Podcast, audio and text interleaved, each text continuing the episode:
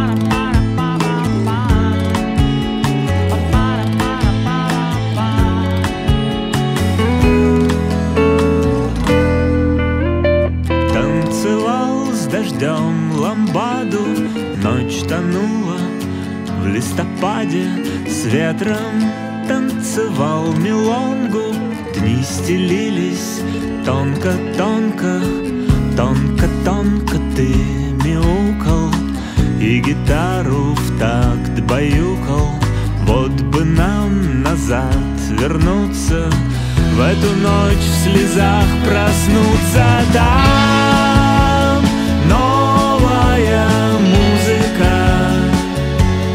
Песиком бежит за мной. Просится зайти домой. Там дождь стеной. Лужи и пузыри. Мы же с ними заодно Лопаемся раз.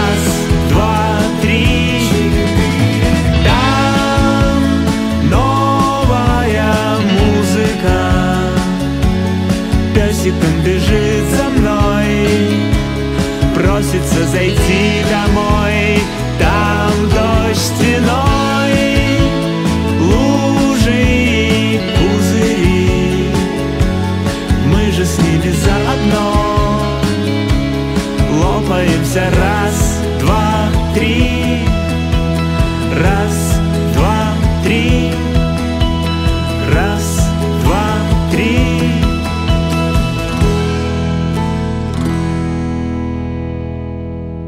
Вітаю усіх слухачоў доброго вечера это Прайм радио Беларусь спонсор сегодняшнего моего немножко сбитого голоса это я говорю для тех кто привычен к нам на наши посиделки к нашим гостям заходить это неустойчивый белорусский климат но это те кто привычные кто не совсем привычный им совсем все равно а кто в качестве модератора выступает а главное всегда гости а гость у нас сегодня особенный я конечно расскажу позже что к чему и почему скажу так что я ждал этого интервью с 2019 2015 года по разным обстоятельствам оно откладывалось и откладывалось. А, в общем-то, скажу очень тихо, дипломатично, чтобы никого в по крайней мере, на стадии знакомства с нашим гостем не ввергать в какие-то пограничные состояния, скажу, что, по нашему мнению, возможно, это лучшее, что случилось в русской музыке за последние несколько лет. Это первое. Ну и из особенностей нашего сегодняшнего гостя, а, как минимум, а, и этому есть видео доказательство, он, помимо того, что пишет замечательные, исполняет замечательные песни, он может дернуть а, даже Роджера Федерера с его аватарами, всеми вместе взятыми, но еще, наверное, где-то в параллели параллельной вселенной вполне мог бы скатать как минимум ничейку с, с Бетти Хэммонд. Ну, давайте буду представлять. Дмитрий Макаров у нас уже дядя Солнышко. Дмитрий, добрый день.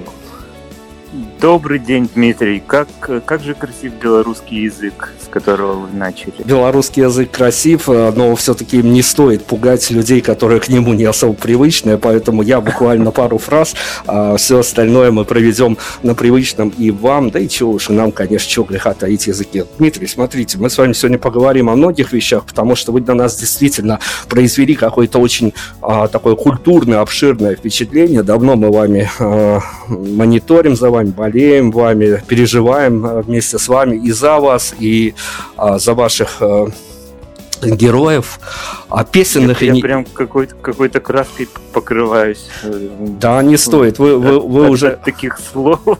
Вы уже этого заслужили, поэтому, ну, чтобы мы а, не сбились в такие а, хвалебные оды, давайте вы помогите, пожалуйста, решить такую дилемму, потому что я говорил, что интервью-то я ждал давно, а, но, с другой стороны, была у меня и такая дилемма. А, вот смотрите, ситуация-то в чем? А, ты находишь артиста, который тебе вследствие, ну, твоих каких-то а, внутренних, а, что ли, эмоций, переживаний, он тебе заходит по все сто, и ты понимаешь, что здорово, а, прям вот вгоняешь его в свои favorite-листы, в, в походные гаджеты, везде его в favorite-листы добавляешь, путешествуешь с ним, проводишь с ним время дома. В общем, он тебе заходит, и а, перерывы между альбомами небольшие, то есть ты можешь даже не успевать соскучиться по его работе. Ну, однако, вот такая вот история.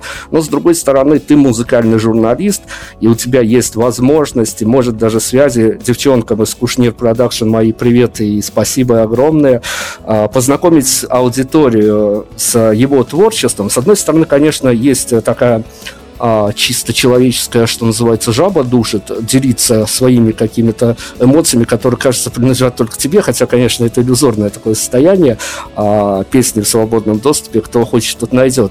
Но, с другой стороны, есть такая дилемма, что как журналист попадешь в историю, ты будешь э, представлять своего гостя, делиться а, для своей аудитории, но в этот же момент обязательно что-то у тебя, когда ты поговоришь с человеком, под чьей песни ты проживаешь жизнь, определенный этап своей жизни, жизни у тебя после того, как ты с ним как со спикером столкнешься, обязательно какой-то, какой-то облом случится. Измени, изменится что-то в его понимании, я в понимании его творчества. Вот скажите, пожалуйста, как на чью, на, на, вернее, какой песни на горло наступать в этом случае? Все-таки перебороть себя и делиться с аудиторией, а либо где-то затихариться и все, мое-мое, и сидеть просто кайфовать от того, что это принадлежит тебе? Ой, не знаю, э, не знаю, не знаю я бы, наверное, тихорился. Ну, это такое субъективное мое, в общем, мнение. С другой стороны, вот э, я сегодня прослушал тоже один альбом и чувствую, что я не могу молчать, что меня прям вот, э, меня эмоции переполняют, мне хочется о нем написать. Не скажу про какой, на всякий случай, альбом. Пусть ваши слушатели потом, может быть, зайдут в мои соцсети, прочитают. Вот. На, самом деле очень меня затронул один альбом одного, в общем-то, из очень известного э, автора.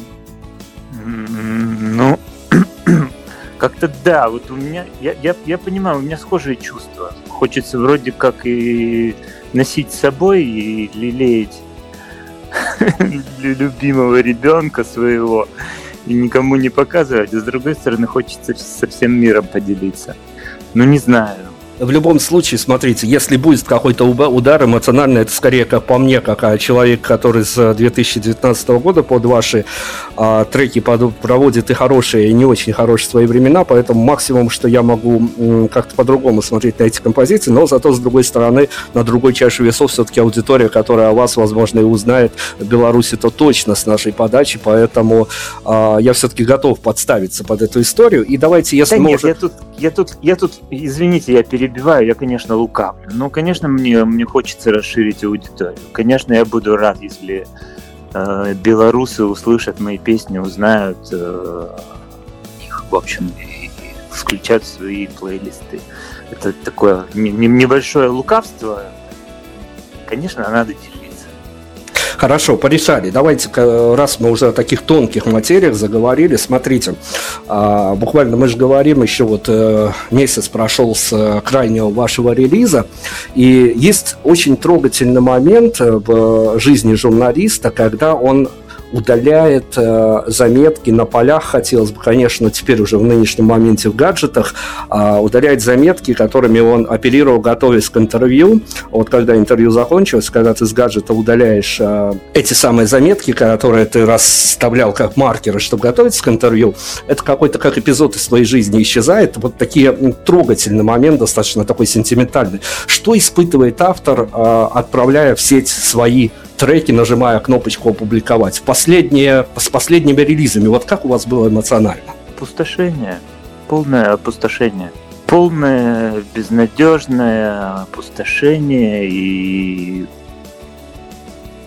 пустота и, и какое-то отсутствие каких-то чувств, эмоций. Ну, как какое, это какая-то маленькая смерть. Честно, это, это, это очень тяжелый момент это как расставание с каким-то близким человеком. Вот он был в тебе, был с тобой, был частью тебя, и тут ты его отдал. Все, он пошел куда-то там жить своей жизнью. И это очень тяжело. Честно, для меня это каждый раз очень тяжело. Ну, то есть, с одной стороны, за него волнуешься, за, за этого э, человека, песню, да, условного ребенка. С другой стороны, как-то в тебе уже и ничего и, и нет, и сил нет волноваться уже. Как бы столько отдано этому треку, этой песне, души и силы.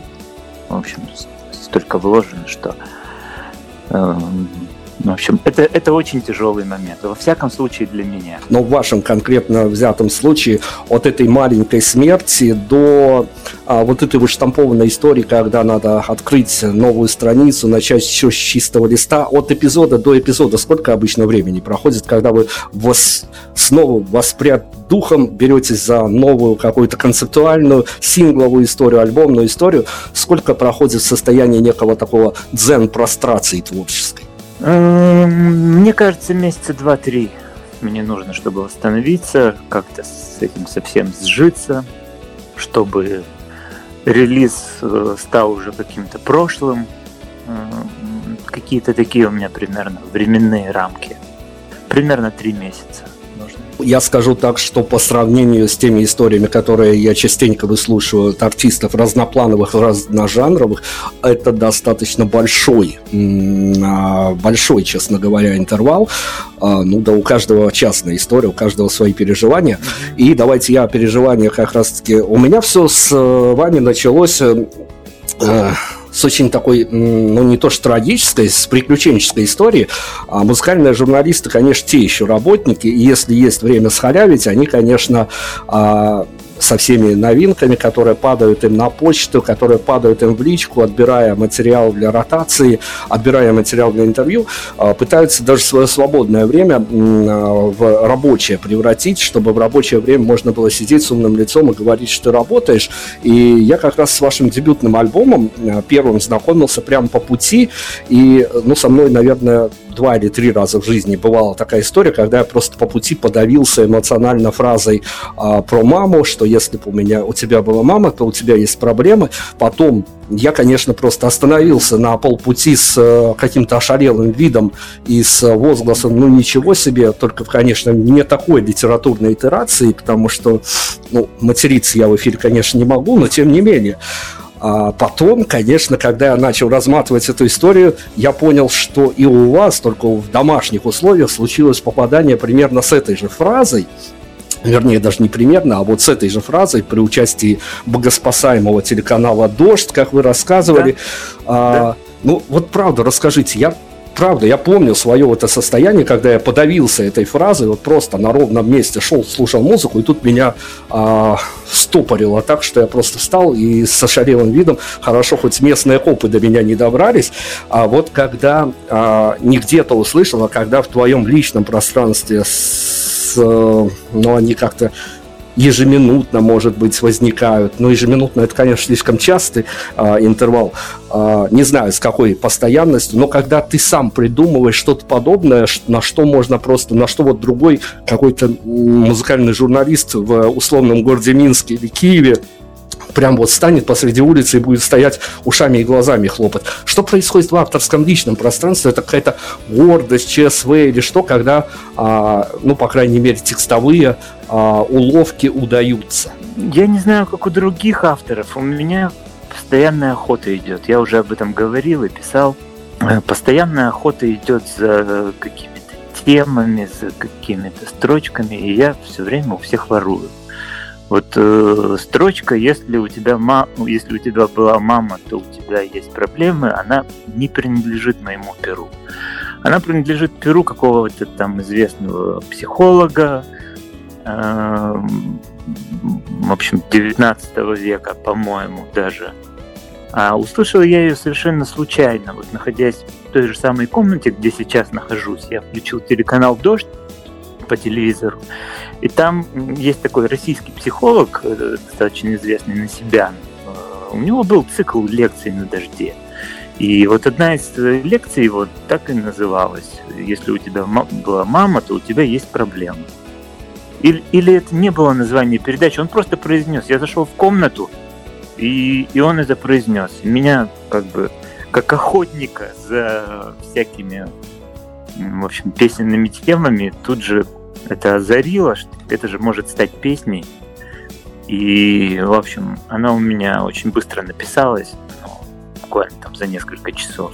Если честно, автор же Дмитрий, вы, может быть, не знаете этого, а, скорее всего, знаете, раз вы столько лет в журналистике музыкальной.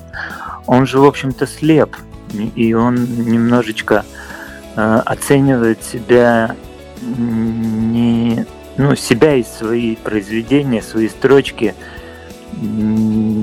очень-очень и очень субъективно. Иногда тебе кажется, что ты что-то написал, так это ж классно, а потом выясняется, что это совсем не классно. Или ты что-то, ну, там, простейшие какие-то у тебя сложились, как тебе кажется в тот момент – мало что значащие строки, а потом выясняется, что эта простота, она как раз имеет какую-то силу, которая воздействует на людей. А, поэтому, эм, если честно, до конца понимаешь спустя время только ценность той или иной песни. Дмитрий, да. ну давайте я на обывательские рельсы положу. А, мы когда-то в сезоне, наверное, э, года 18 или 19 а, был такой запрос у общества на эту тему, и мы часто обсуждали, и я тогда ловил какие-то фейспалмы, прям что музыканты часто жаловались мне в ответ на этот вопрос, и он них спрашивал, ну что вы чувствуете, когда а, незнакомый человек крепит а, вашу композицию в своих постах в соцсетях в одной фотографии, предположим, с какими-нибудь котиками.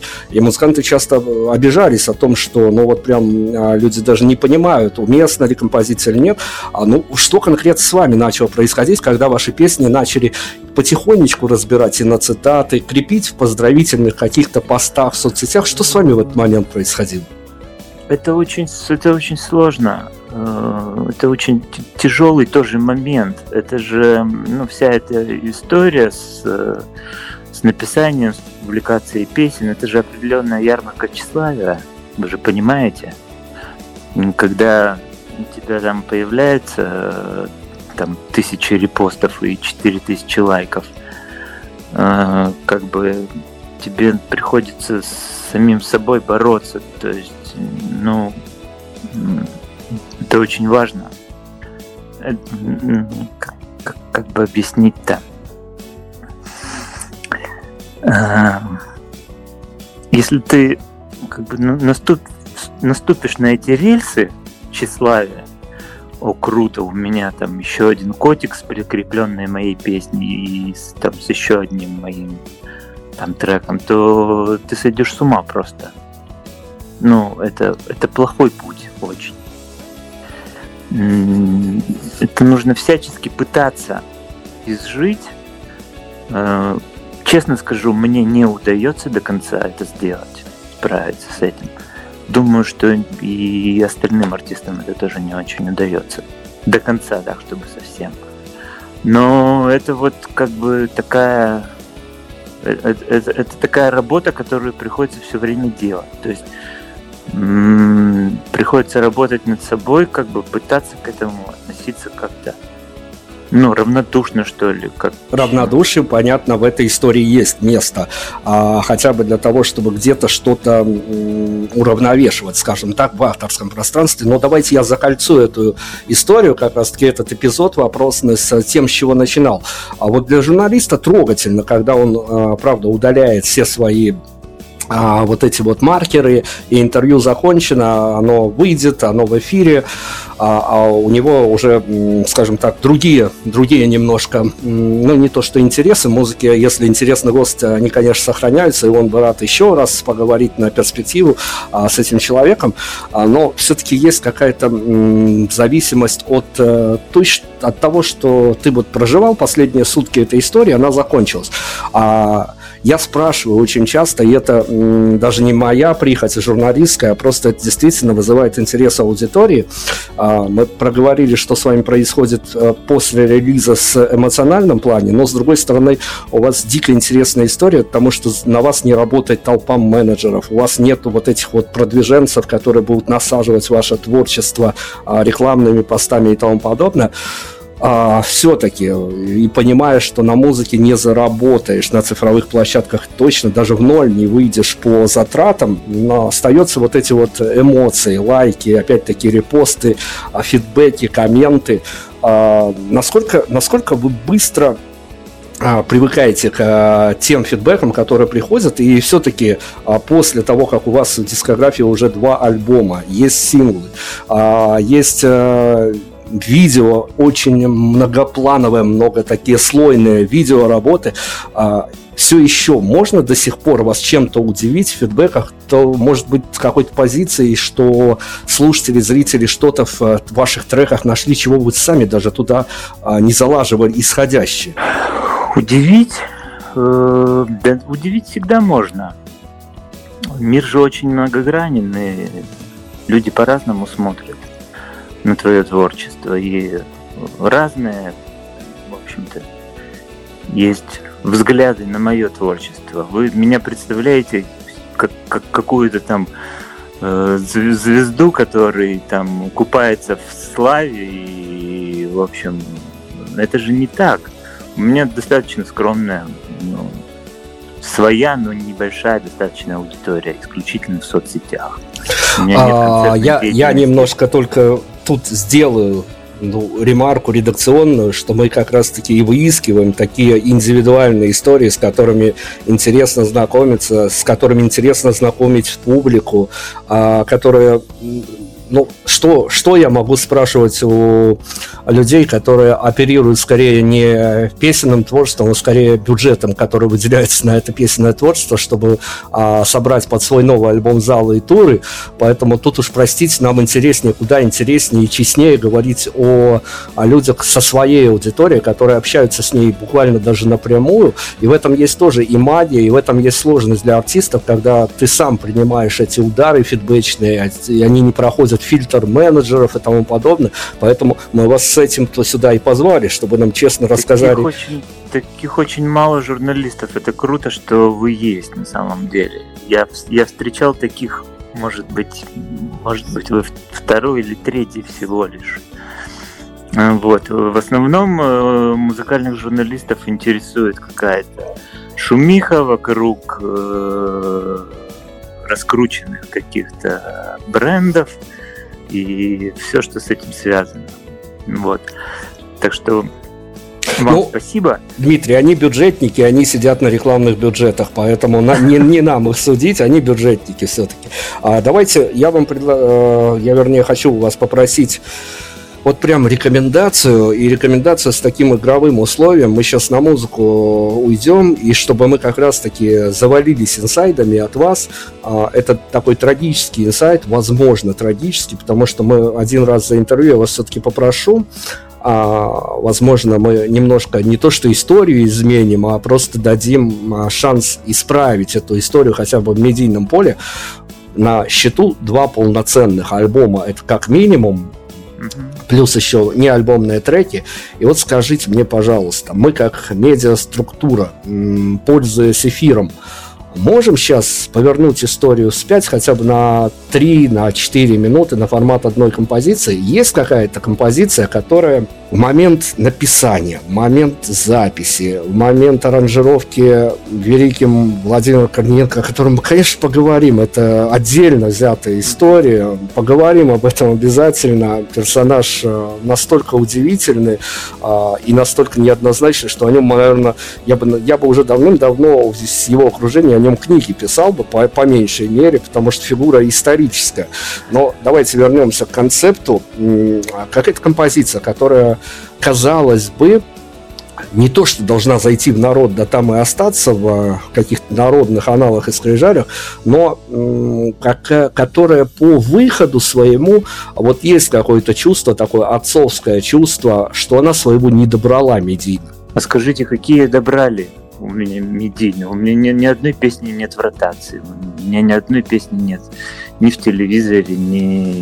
Ну, по большому счету, я считаю, что есть несколько хороших песен, действительно хороших, которые я сейчас по прошествии времени уже готов считать действительно неплохими песнями, которые, которые не добрали. Но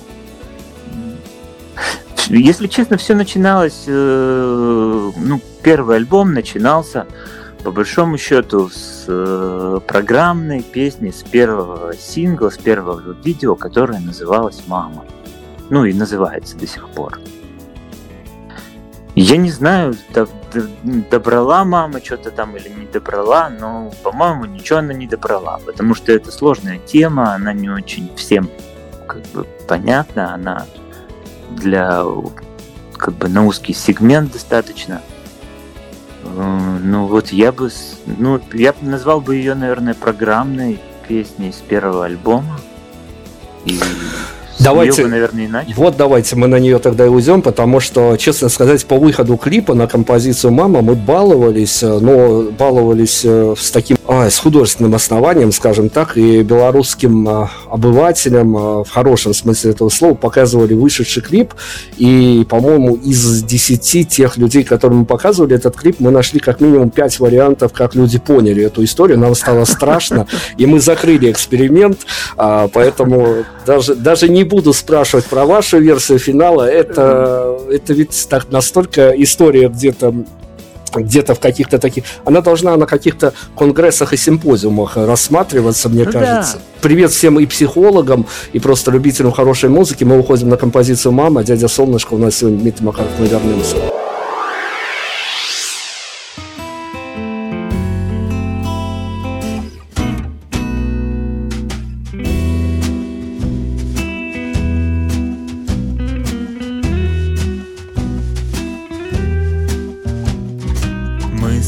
Развалились на части.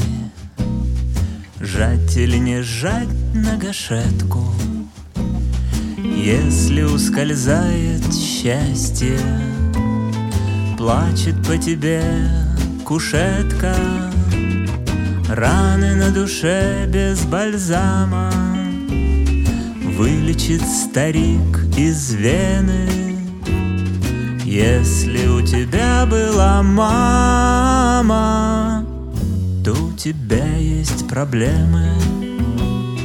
Если у тебя была мама, то у тебя проблемы. А когда в минуту печали Где-то среди брошенных кукол Я тебя однажды случайно В контур переносе застукал В почву, где любви нет ни грамма Зигмунд посадил хризантемы если у тебя была мама, то у тебя есть проблемы. Если у тебя была мама, то у тебя есть проблемы.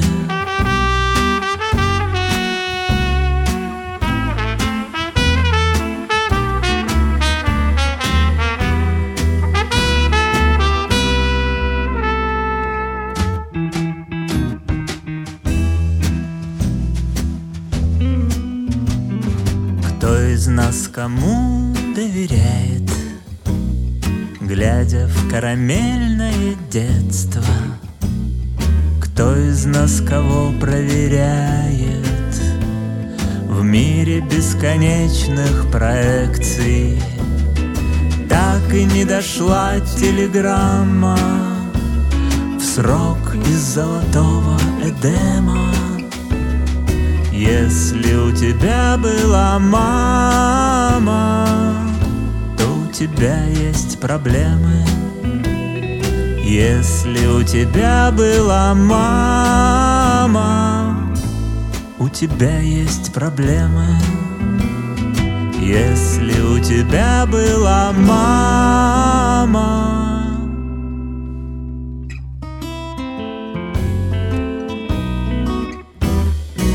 Дмитрий Макаров с нами сегодня, он же дядя Солнышко. И еще одна удивительная особенность этой истории. Я тоже, когда начинал присматриваться с появлением первого релиза в моих медийных широтах, меня, наверное, куда гораздо больше, чем строчка про маму из той композиции, на которую мы сейчас уходили, по, э, удивила история, что наш сегодняшний герой из города Екатеринбурга – у нас в эфире на Prime Radio столько людей из Екатеринбурга побывало, и, как известно, мы вывели даже формулу, что в Екатеринбурге музыкантов больше, чем алкоголиков. А, и они настолько разноплановые, что но даже в эту разноплановость просто не вписывался образ а, первого, по крайней мере, альбома, потому что во втором все-таки Дмитрий отыгрался и посвятил прям несколько композиций а, своему любимому Екатеринбургу. Слушайте, Дмитрий, ну я у всех спрашиваю, у вас не могу не спросить. Расскажите мне, пожалуйста, хотя я понимаю, зная, а, читая ваши интервью предыдущие, что вы с неким таким скепсисом относитесь к всей этой мифической истории о том, что Екатеринбург музыкально особенный город, но все-таки а, вы, включившись в эту историю с ну, шоу-бизнес, не шоу-бизнес, но, по крайней мере, а, на какой-то период времени, эпизодически становясь публично обсуждаемой особой, мы масштабами не меряемся, а все-таки вы действительно скорее э, настроены совсем здравому, здравым скепсисом о том, что э, Екатеринбургу больше приписывают вот это вот музыкального э, какой-то своей ауры, стилистики и всежанровости, либо действительно так оно и есть. И да, и нет. Я думаю, что самая главная заслуга, конечно, э, принадлежит группе Nautilus Pompilius и лично поэту Кормильцеву в, в таком э, превознесении Екатеринбурга, Свердловска тогда еще Екатеринбурга теперь, как Мекки какой-то, рок, рок Мекки и вообще музыкальный, там, второй, третий, или не знаю, какой столицы. Эм, по большому счету, я сейчас, во всяком случае, я не чувствую, что здесь происходит что-то такое значимое в, в музыкальном плане. Ну, во всяком случае, это несравнимо э, с Москвой и с Питером. Ни, ни, ни по качеству, ни по количеству. Ну, я не вижу здесь что-то такого прям, прям супер такого интересного, как, ну, как, как это была когда-то песня «Скованная одной цепью», например, в программе «Взгляд», когда я включил в 86-м, что ли, году программу «Взгляд» с любимым, и там стоят, э, в общем, те люди и поют песни, скованные одной цепью, связанные одной целью. В общем, э, оторопел. Оторопел, это был шок. Я, я, моя версия такая, что э, мы обязаны в первую очередь Кормильцеву, ну и Наутилусу, э, вот этой славе. А сейчас, поскольку нет уже никакого Наутилуса, нет Кормильцева, в общем, это скорее из разряда мифов, чем какой-то реальности, по-моему. Здорово. С Екатеринбургом а, в, в культурном плане мы попытались разобраться. Хорошо. Ну, давайте тогда а, все-таки перейдем, снова вернемся к вашей истории. Владимир Корнеев. Извините, да. извините, Дмитрий, у меня есть ремарка. Кстати, раз, раз я разговариваю с, белор, с белорусским радио, с белорусским э, журналистом, э, вы же знаете, что, что связывает Екатеринбург и Беларусь по музыкальной линии? И Свердловск, бывший Екатеринбург, это же родина Владимира Мулявина. Да, и в Екатеринбурге есть памятник Мулявину. Такая странная ситуация, когда общаешься с екатеринбургскими музыкантами, а их у нас, ну, перебывал, ну, наверное, за, за последние десятилетия, наверное, с полсотни, и всегда Ого. это, всегда это какая-то особенная история, всегда а, она всегда заканчивается тем, что, ну, не заканчивается, но в процессе происходит столкновение мнений, и всегда, а, как бы даже я не задавал этот вопрос, или я его задал, всегда мы виртуально перемещаемся к пространству, к намоленному, как говорят, пространству Ельцин-центра, и половина его пугает, ругает, вернее, откровенно, а половина хвалит а, артистов, поэтому а, не хотела я сегодня об этом говорить, но коли речь зашла, а, значит, зашла. Ремарка. А вы там были? Нет, мы не были в Ельцин-центре, поэтому мы виртуально можем о нем только, только со слов э, местных жителей, скажем так, со, со, слов, со слов э, екатеринбургских аборигенов в хорошем смысле этого слова рассуждать. Э, поэтому, ну, действительно, место как минимум спорное, исходя из мнений музыкантов, но в любом случае я всегда рекомендую белорусам, которые заезжают в Екатеринбург, ребят, проверьте и расскажите нам точно, что там творится и а, в чем магия, в чем мистика этого места. А если вам Пам... есть что по этому поводу, то мы рады будем очень и ваше мнение выслушать. Да, кстати, памятник Мулявину находится в той же локации. Ну, у нас есть центральный э, городской пруд, и вот вокруг пруда все знаковые места.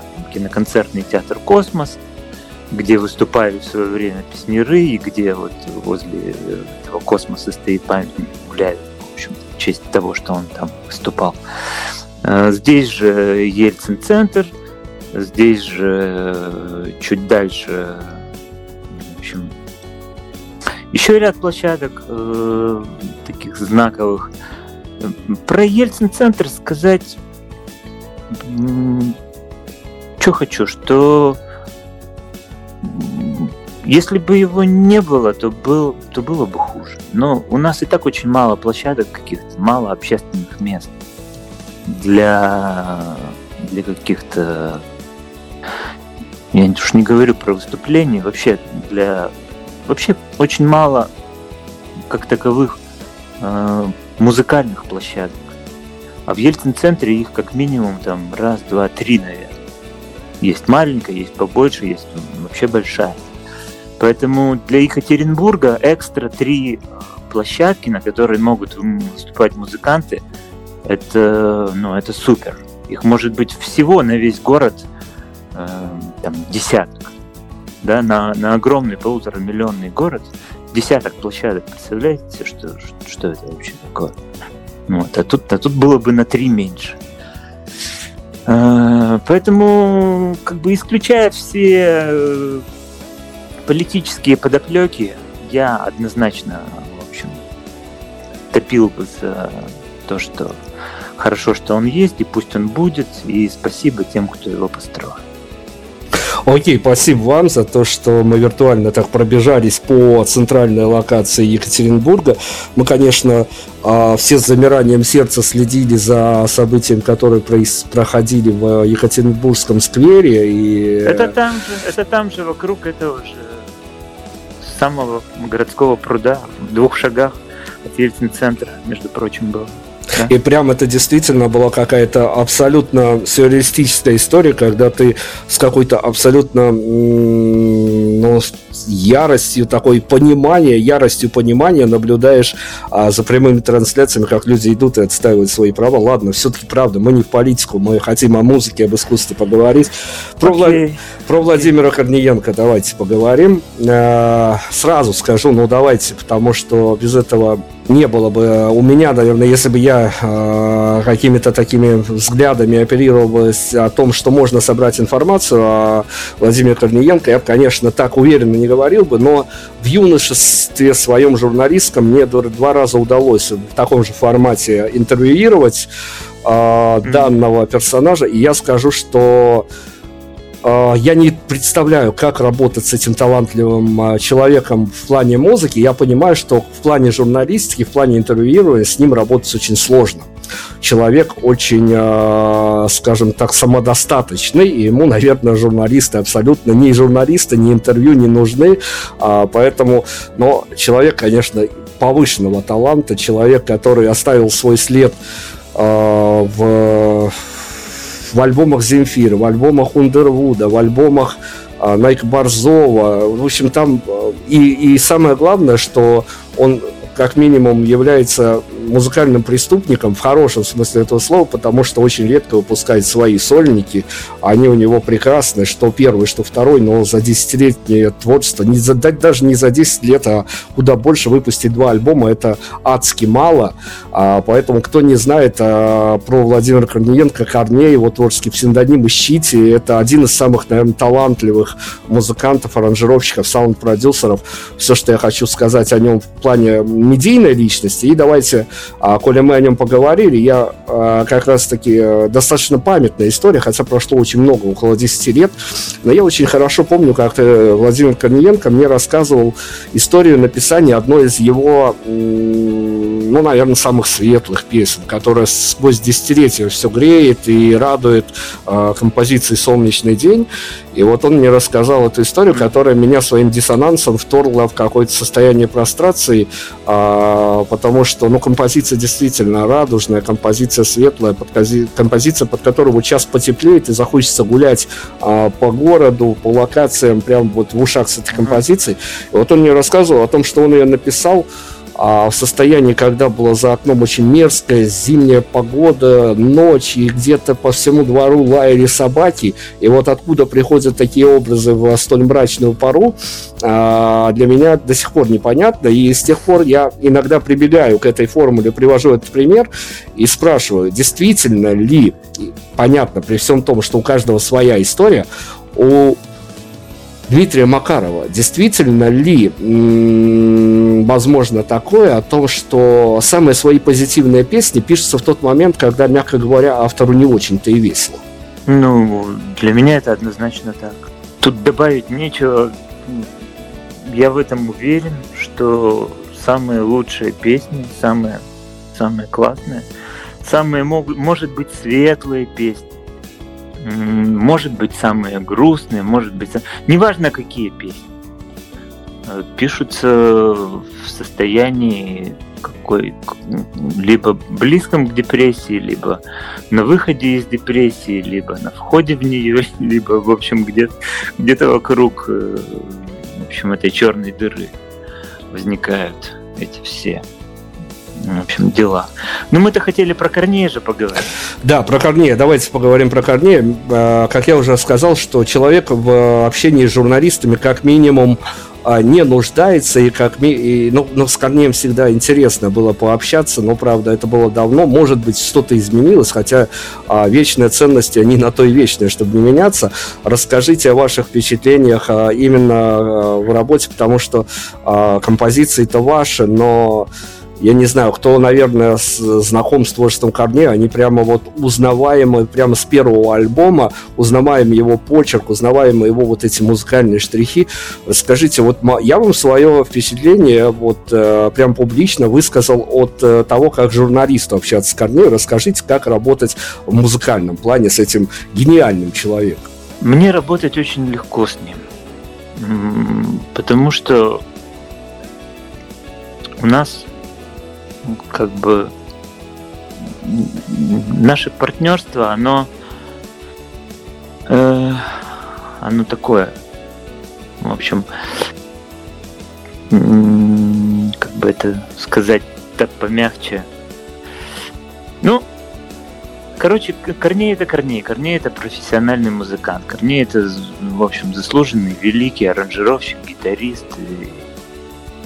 Я себя не считаю так, таковым и не являюсь таковым. Вообще, я сольфеджио даже не учил. Поэтому в нашем э, союзе творческом, э, как это ни странно, несмотря на то, что я автор, э, Корней, безусловно, главный.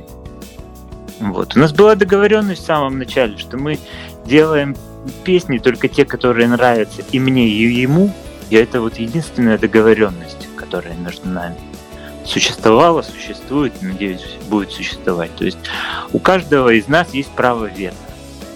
То есть э, если ему не нравится песня, он может ее отвергнуть, и мы не будем ее делать. Ну и, соответственно, если мне песня не нравится, то, а ему нравится, например, очень, и он очень хочет сделать, то, то мы ее тоже не будем делать. Вот такие простые договоренности, в общем, которых мы соблюдаем, если честно, я очень комфортно себя чувствую, потому что мне ничего не надо делать в музыкальной части. Все делает он. Я, можно сказать, туда не лезу. Свои пять копеек стараюсь не вставлять. Ну, там, за редким каким-то очень исключением.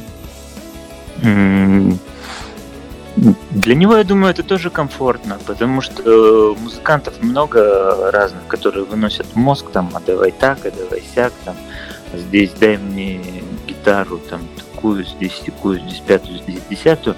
Я в этом плане ему как бы полностью доверился, и, и в результате мне кажется, что это работает, потому что у него больше опыта, ну, не то что больше, у него, у него просто он есть, а у меня этого опыта нет. Я без его аранжировок, в принципе, не знал бы, что с этими песнями делать. Взять, сыграть их на гитаре, ну, они там, может быть, из 20 там 2-3 прозвучат на гитаре как-то более-менее э, под, под акустику просто. А все остальное, весь смак, конечно, в этих аранжировках, которые, э, которые тоже, может быть, кажется когда-то такими простыми, несложными, но, но в этой простоте как бы вся, вся соль. Ну, в общем, мы с ним как-то совпали. Вот э, именно, именно мой материал,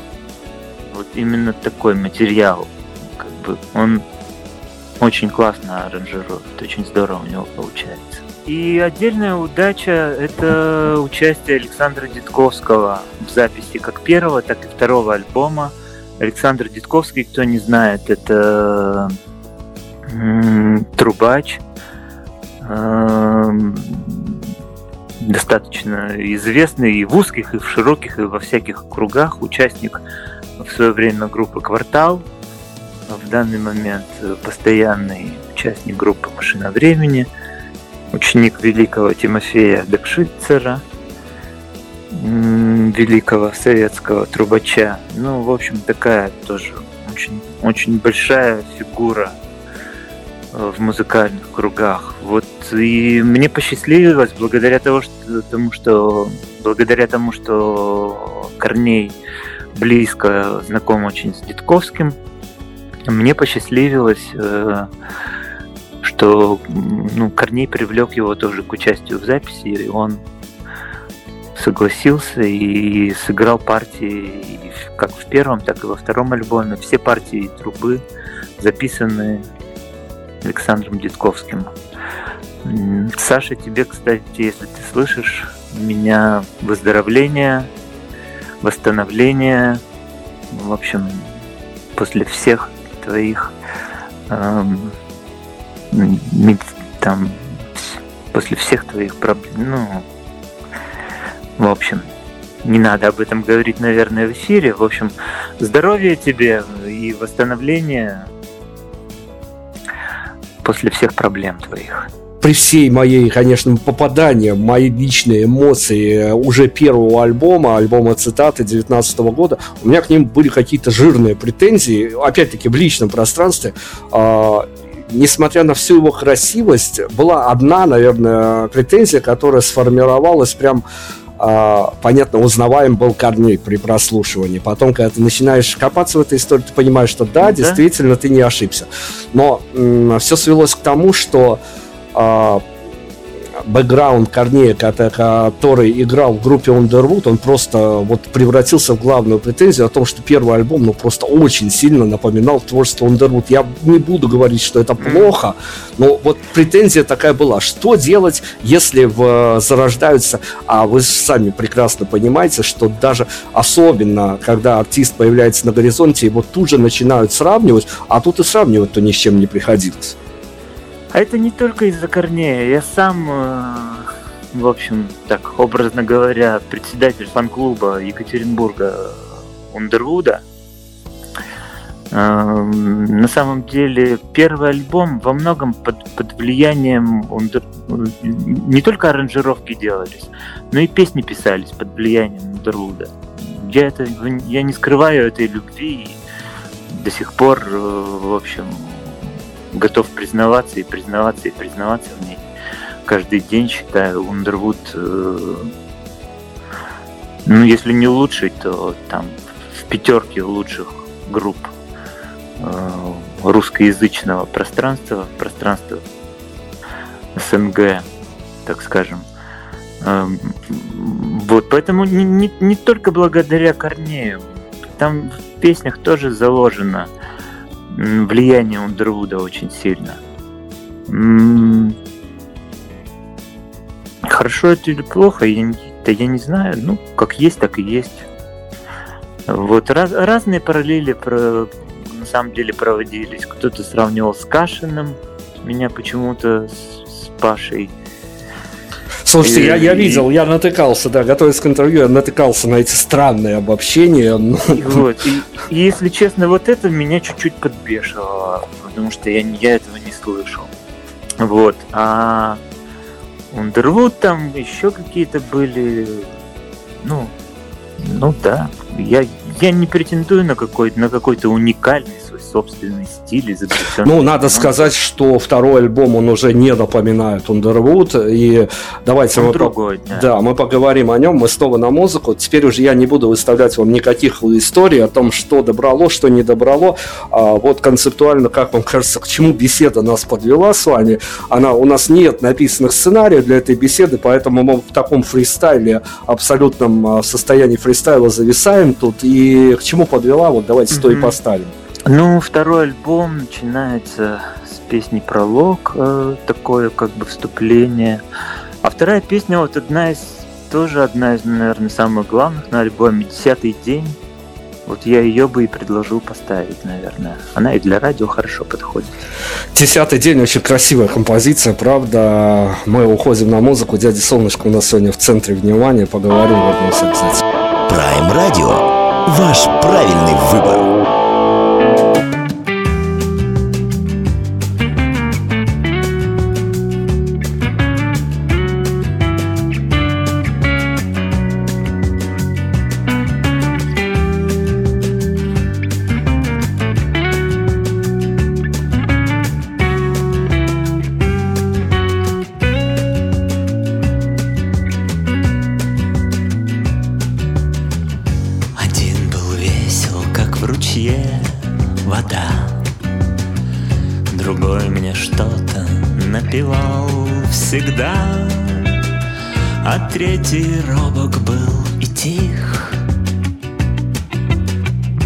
Четвертый лишь один из них.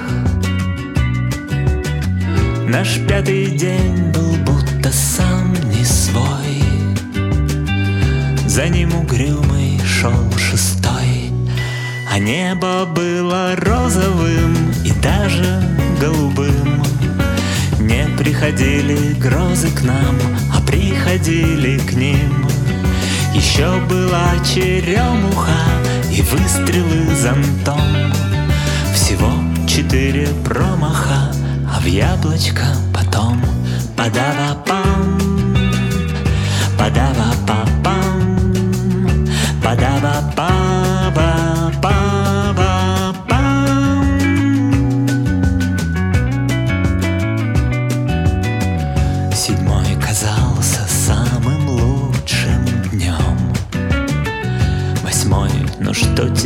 Сказать о нем? Он был в девятом растворен, опустошен и удивлен. И над землей весь день летала тень. В последний наш десятый день А небо было розовым и даже голубым Не приходили грозы к нам, а приходили к ним. Еще была черемуха и выстрелы зонтом. Всего четыре промаха, а в яблочко потом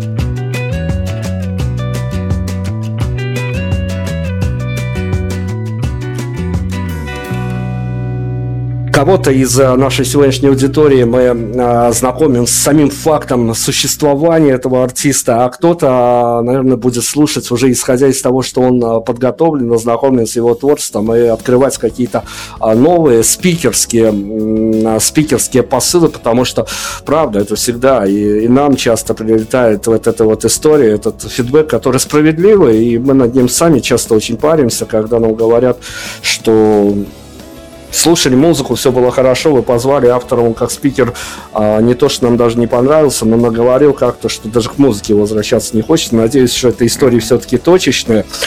Давайте мы с вами поговорить э, собирались о магии музыкальной, о магии альбомной. Я хочу с вами поговорить вот о чем. Когда я слушал в первый раз ваш второй альбом, и тоже, кстати, в движении, там я уже а, был подготовлен психологически о том, что я могу а, где-то и на месте остановиться, и э, прочие могут со мной экзорцисы такие происходить.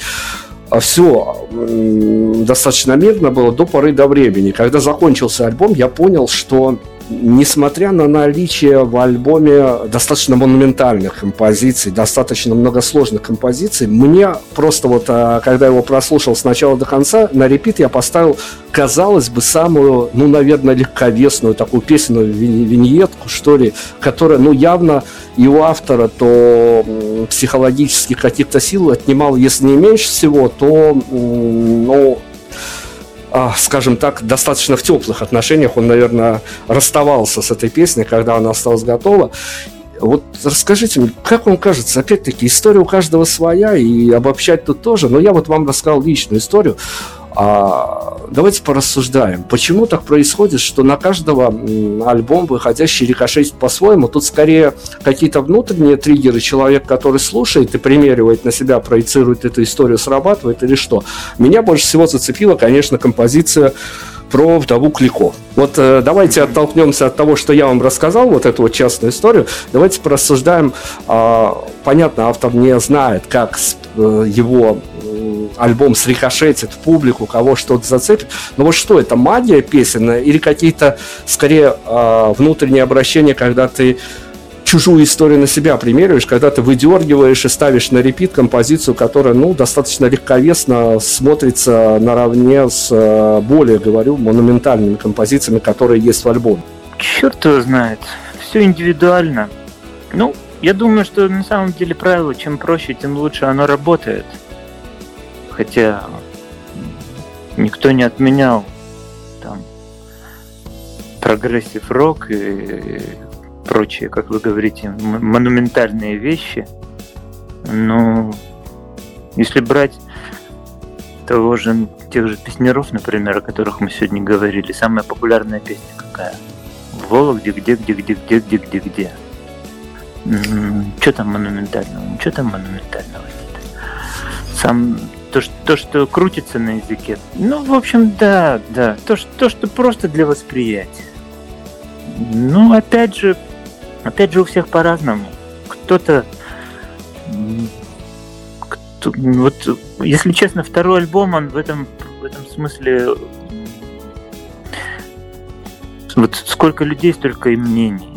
Можно сказать, что про каждую, ну, ну не про каждую, там про примерно про 8 из, из 12 песен мне разные люди говорили, что вот эта вот песня самая лучшая. То есть нет какого-то такого явного лидера, то есть все, все как-то, в общем, индивидуально.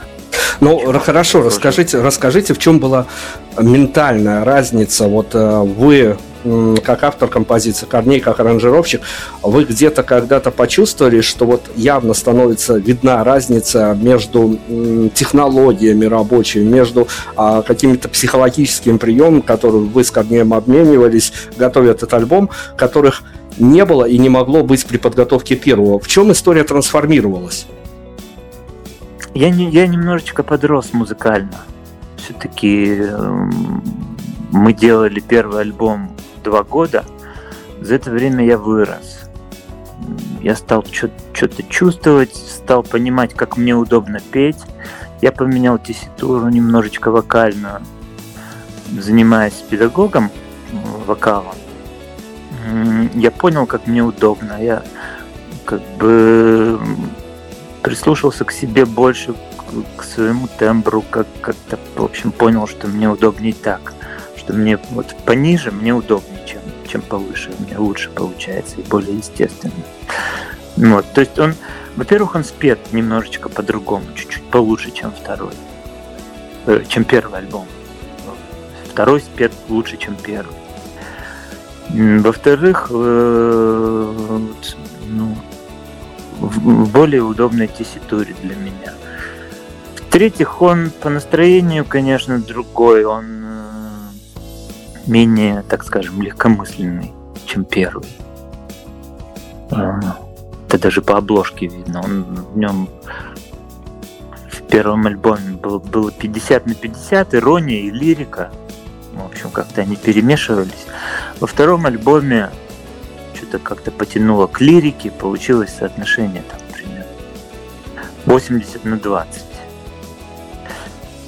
Вот. Как-то так.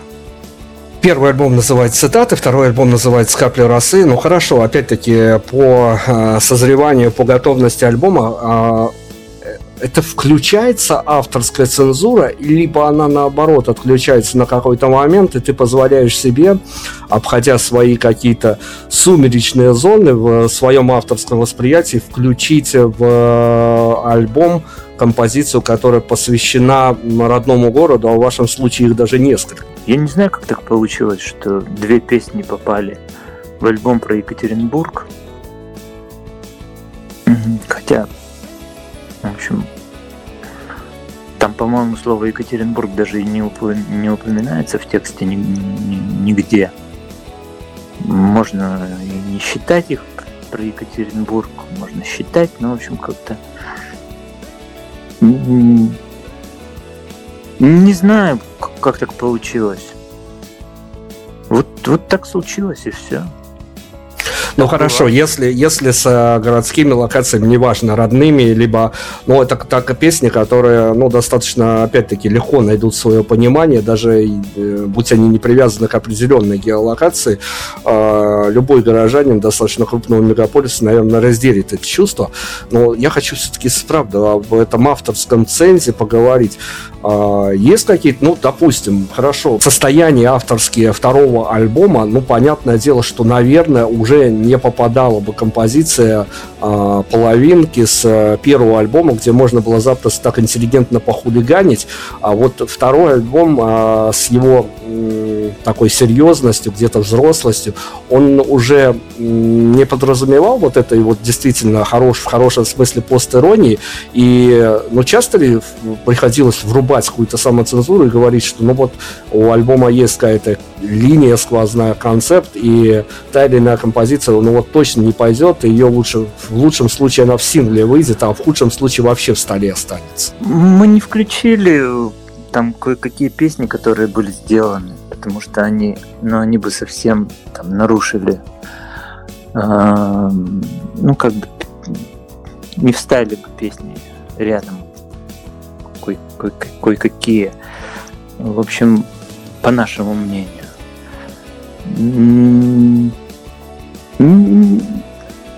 Ну, пожалуй, да, была какая-то рефлексия на эту тему, что как бы песни надо подбирать, надо их как-то, чтобы они э, одна рядом с другой, как бы, ну, как-то, в общем, соседствовали, и дружили, и перекликались.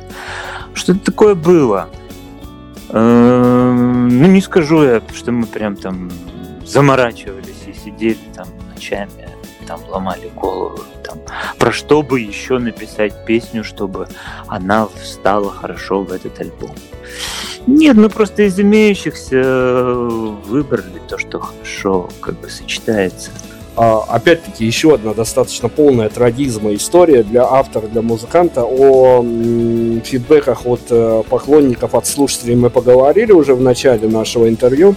А, но если обратная сторона этой истории, когда твой альбом а, берутся критиковать отечественные критики, которые то и сами не выдерживают никакой критики, как известно, история двоякая. С одной стороны, хорошо, что его берут э, на рецензию, и ты получаешь э, фидбэк и с той стороны, со стороны медиа. А с другой стороны, ну правда, я читал рецензии на этот альбом, они какие-то взаимоисключающие, что ли. Но это мое мнение как журналиста. Вот э, коллег по цеху обсуждать ну, совершенно не хочется. У каждого э, свои интересы в той или иной истории. Я даже не про какие-то интересы, прям интересы говорю, а интересы скорее даже из своего музыкального бэкграунда, потому что человек просто иногда из личных каких-то побуждений, а может по-разному смотреть на пластинку. Но вы, как автор, расскажите, пожалуйста, вы, Володя Корниенко, как вы отнеслись к а, волне критики, а, причем не, не, не критики, а, а именно критики к волне рецензентства на второй альбом. А, что вас зацепило, что, может быть, вас порадовало, разозлило, не знаю, гамма эмоций. А что там была волна какая-то? Я там ну, я, как, Можаев, я, я, как минимум несколько, я как минимум несколько нашел рецензий, когда, да? когда готовился к интервью. А, ну, я, может, что-то не прочитал, что-то не дошло, может, для меня. Эм, если честно, надо как-то к этому, ко всему спокойно очень относиться. Не, ну, ну, написал, похвалил, похвалил, ну, там, поругал, поругал, в общем. Главное, самому уверенным быть в этих песнях. Вот. А, а самому невозможно быть уверенным во всех песнях, потому что с прошествием времени тебе все равно там из 12 кажется, что там вот 7 ничего, а 5 там как-то, в общем, можно было и, и как-то улучшить, и и получше записать, или, а может быть, вообще там что-то не брать, а другое взять. Поэтому э, тут гораздо важнее свое восприятие. Если через полгода после выхода альбома тебе 12 песен из 12 нравится и устраивают тебя полностью на 100%, вот это супер. Вот. Ну, такого не бывает, я думаю, ни у кого. Ну, там, за, каким, за каким-то редким совсем исключением. Вас вообще, вот я правда не знаю, я сам пытался ответить на этот вопрос, э, изучая ваши соцсети, изучая интервью, на которое вы устраивались в публичном пространстве, я так для себя не дал ответ, то есть я не могу сказать, что нет, прям я могу точно за артиста сказать, что это его не волнует. С другой стороны, я вижу, что и нет особой замороченности по этому поводу, поэтому лучше вы ответьте, чем я буду догадываться. А вас э, э, по на, на момент э, вот нашего интервью, марта 2021 года, по выходу двух альбомов, вас в какой-то момент стал волновать э, ваш, э, ну, скажем так, медиа-образ, медиа-позиционирование в пространстве? Либо вас вообще вопрос не волнует, песни живут и живут своей жизнью? Понимаете, сказать, что меня вообще не волнует, что обо мне говорят, будет неправда. Но я очень хотел бы быть таким человеком, которому совершенно на это наплевать. И я к этому стремлюсь, так скажем. И, э, наверное, какая-то внутренняя работа у меня происходит. Наверное, что-то у меня получается. То есть и да, и нет. Как бы мне, мне иногда совершенно пофиг. Иногда меня что-то задевает. Иногда там 50 на 50. Но по большому счету должно быть фиолетово. Только по-гамбургскому. То есть тебе должно быть пофиг совершенно, что, что на тебя там, что тебе написали, сказали.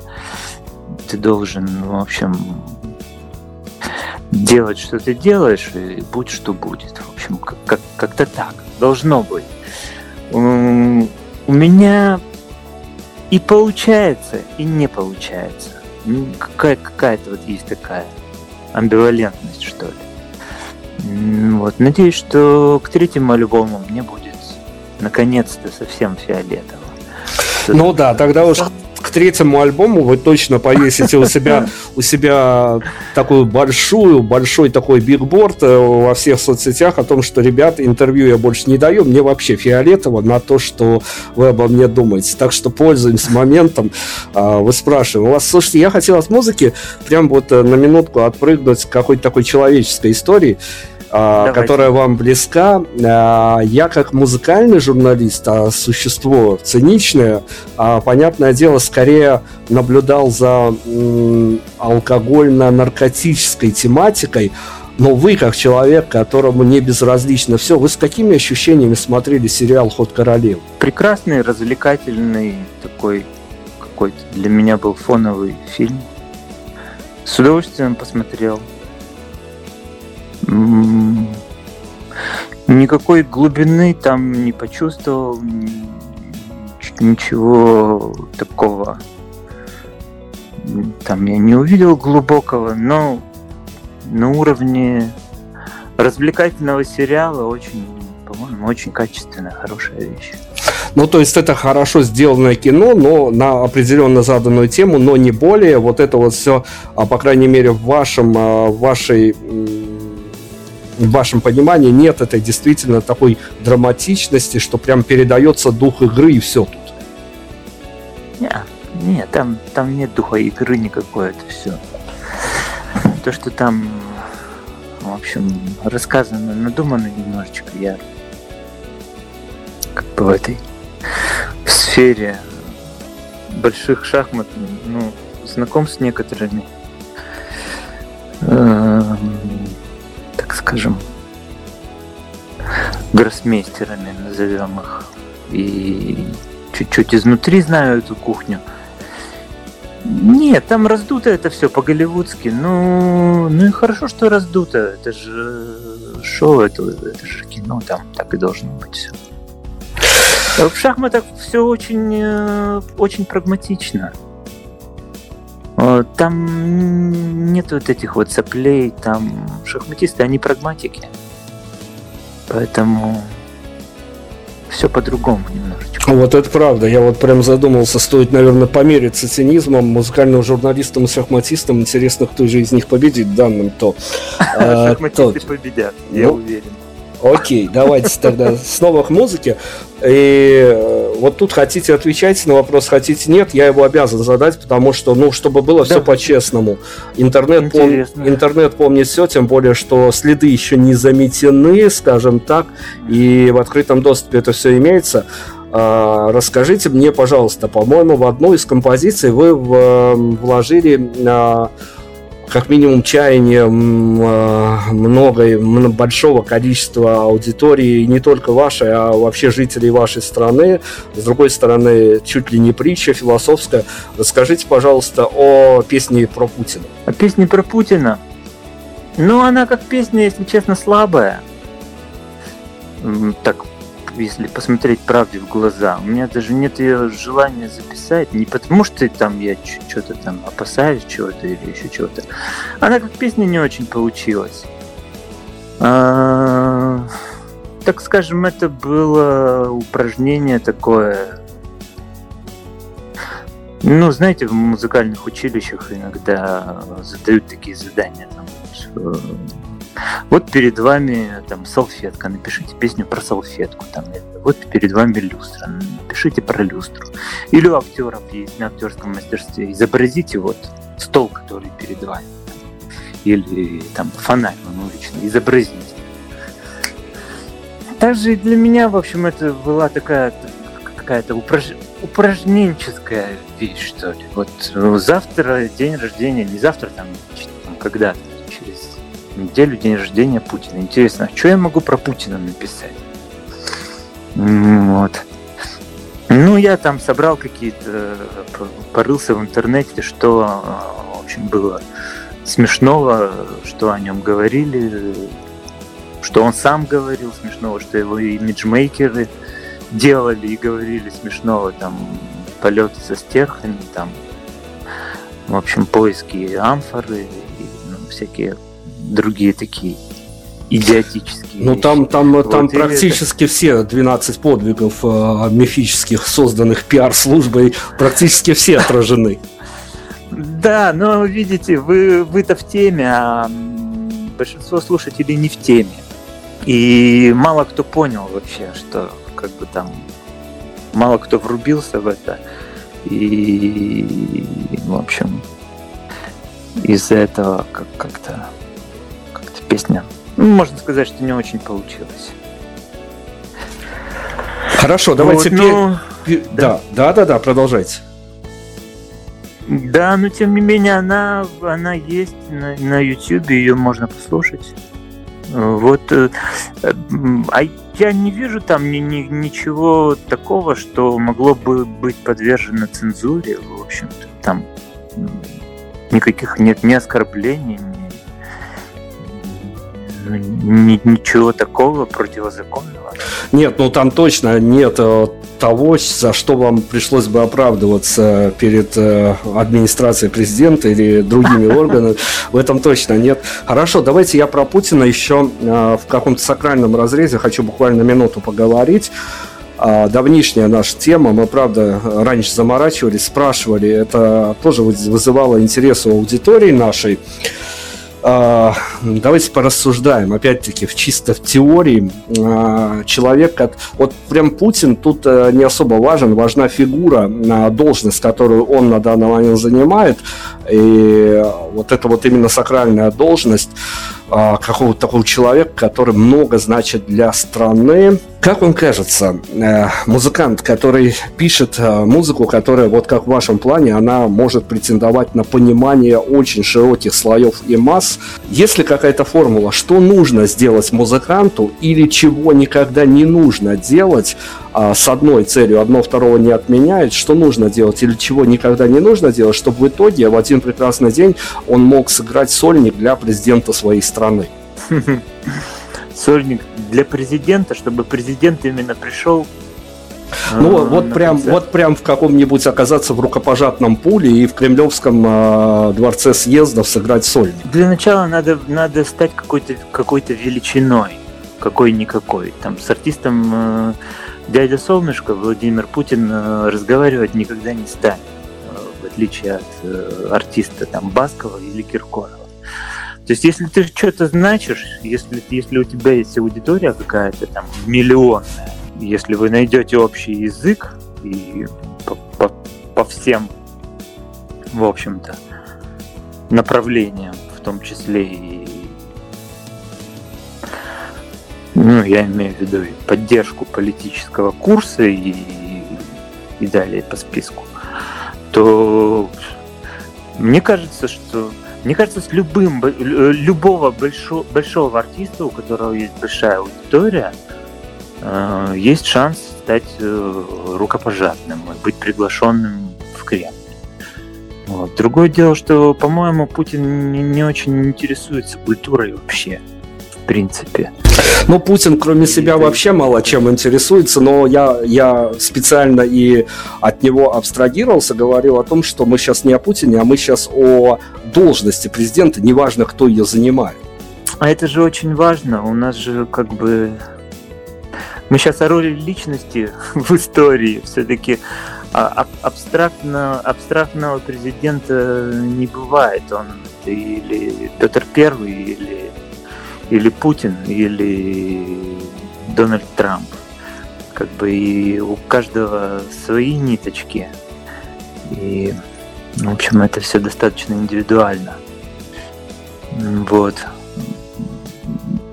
По большому счету, я думаю, что они тоже прагматики. Поэтому, если ты чего-то достиг, если ты имеешь влияние какое-то на достаточно большие массы, эм, то они захотят с тобой дружить и пригласят тебя в свои дворцы и заплатят большие деньги за концерты мы же исследуем в таком культурологическом пространстве, что происходит с автором после выхода альбома, и это тоже, наверное, вопрос а, даже не президенту сыграть и не сыграть, а скорее м, попадание в общественно значимый, в общественно значимый запрос общества. А, я о запросах, а альбом второй как минимум создавался в время не мирное, а время а, наступившее, с которым приходилось мириться, смиряться и тому подобное. А, мне из Беларуси говорить об этом вообще как-то на грани с сюрреализмом приходится, потому что мы не допустили у нас в стране никакого локдауна, никакого карантина. Мы гуляли, ходили, целовались, обнимались. А в это время музыканты, которых я интервьюировал из Москвы и Питера, вещали о том, что у них наступил а, не то что творческий, а какой-то человеческий кризис, когда они видели, что миллионник за окном вымер, и постапокалипсис, он, он уже здесь и сейчас.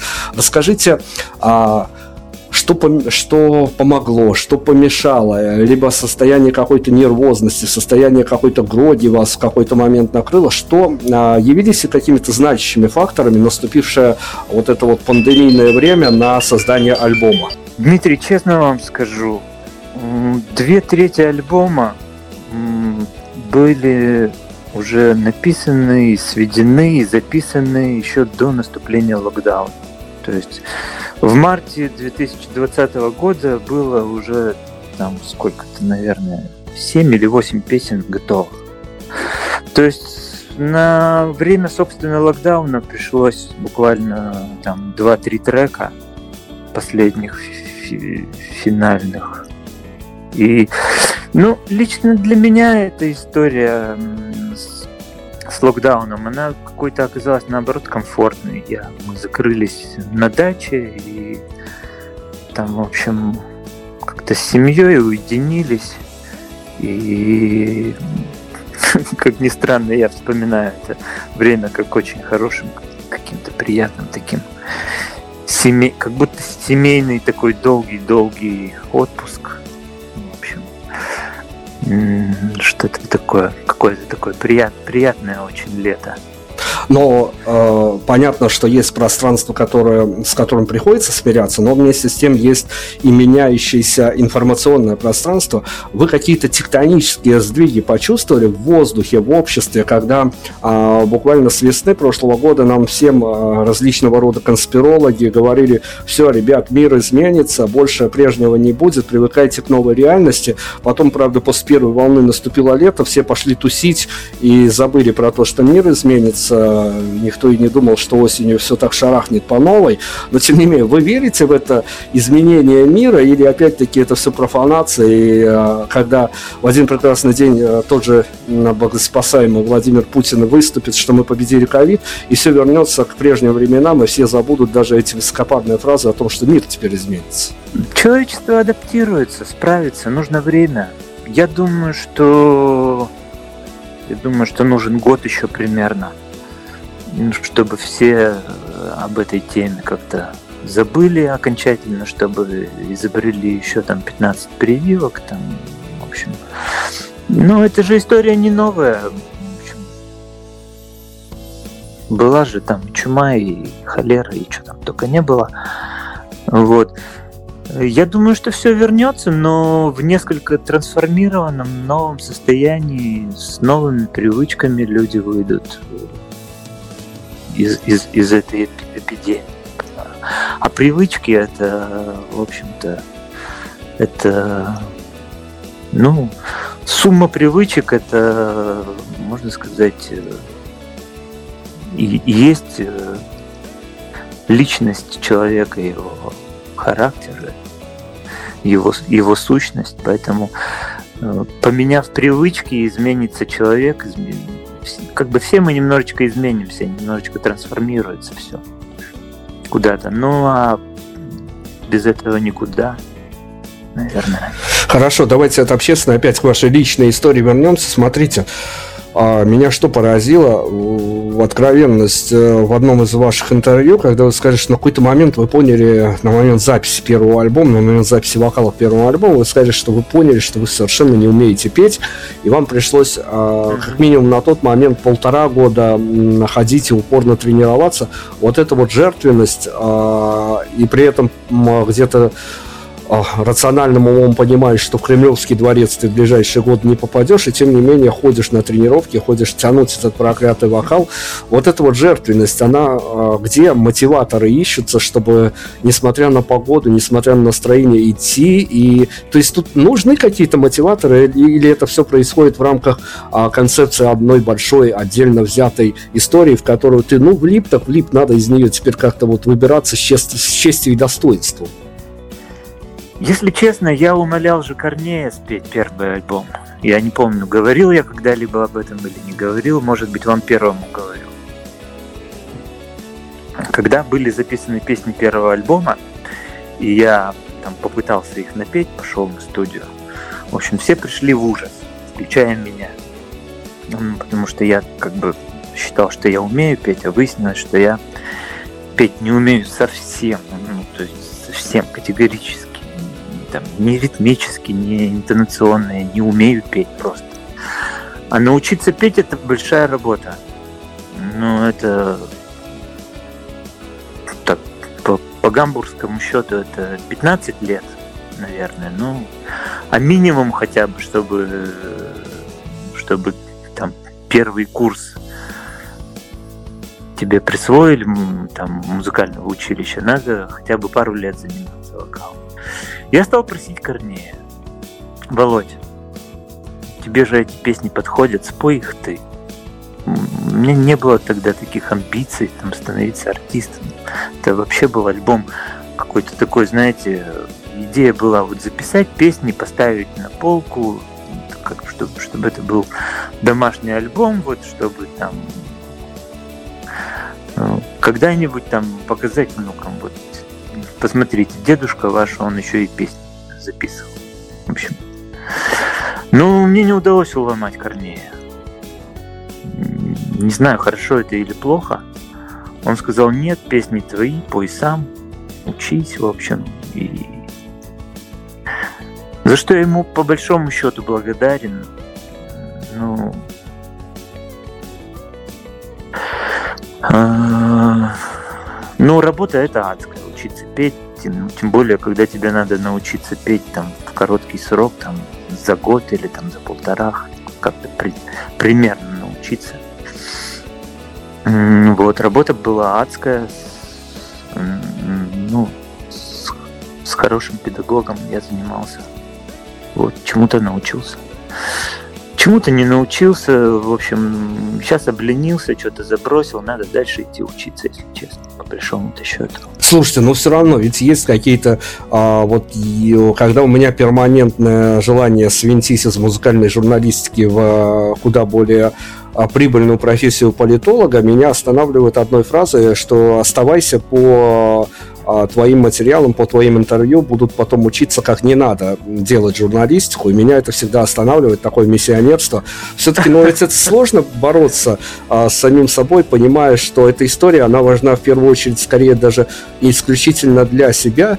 Где находить мотиваторы, когда, ну, их совсем не остается, ведь а, а, в откажись вы однажды, вот не приди в эту историю, мы бы лишились всего этого пиршества, которое, а вот мы с вами поговорим, а я все равно еще ближайшие, ну, полгода, год буду путешествовать под эти композиции, буду подсаживать а, своих друзей, своих товарищей, своих даже Спасибо. не, недругов. Спасибо. А, недругов тоже, которых захочу перетянуть на свою сторону. Но со мной это все понятно, ладно. По, по мне потом будут мериться, как не надо делать журналистику. А, Все-таки мотиваторы какие-то, я не знаю, ну вот чисто от физических, Э, тактильных каких-то вещей. Сейчас скажу такую вещь, э, даже никогда о ней не говорил. В общем, во многом меня взяли на слабо. Есть один очень авторитетный музыкант, композитор в Екатеринбурге, которому я показал свои песни, и который, в общем, к ним как-то так, в общем, от- отнесся с большим-большим скепсисом.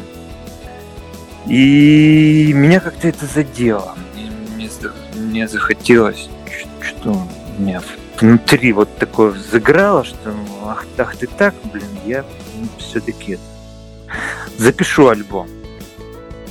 Запишу альбом и, по- и послушаем, что ты скажешь потом про этот альбом. Вот. Но я, правда, у него не спросил. Но вот один из, один из мотиваторов таких каких-то внутренних внутри меня был. А, не слабо ли мне?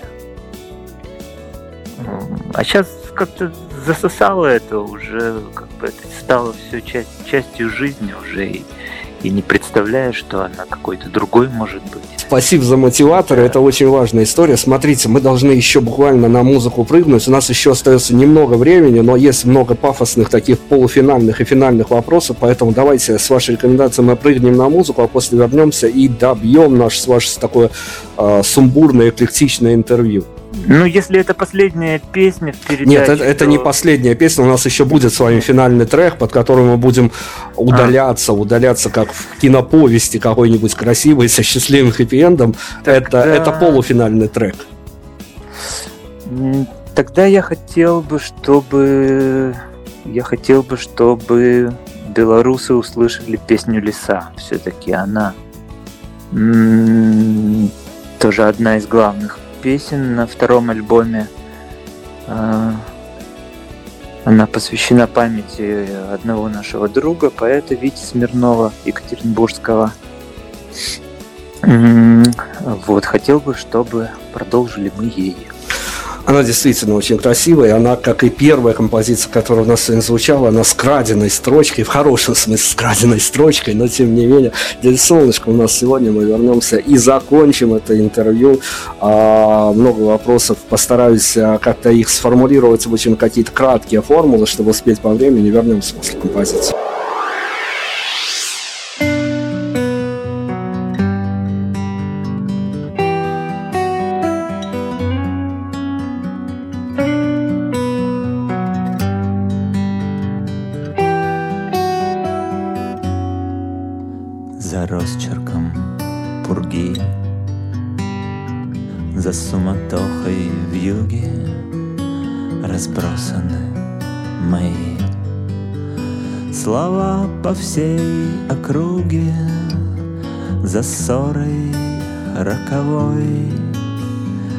За примирением долгим Рождался этот стих.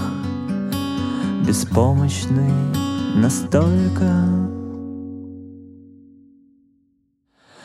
Что я писал, писал И видел за слезами Тебя, моя лиса с зелеными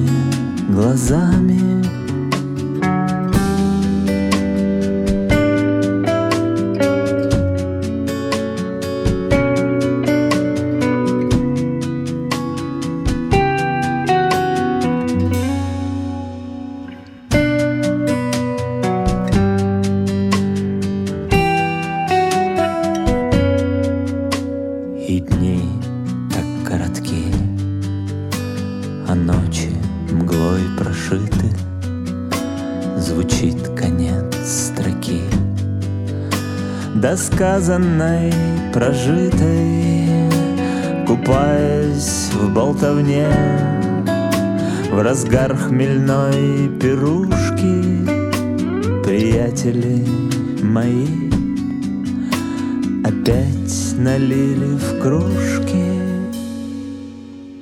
А я писал, писал